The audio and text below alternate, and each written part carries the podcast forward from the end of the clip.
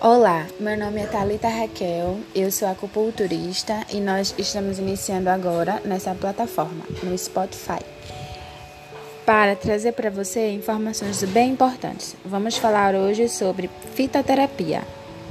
Para a medicina tradicional chinesa, a espirulina tem propriedade doce e amarga.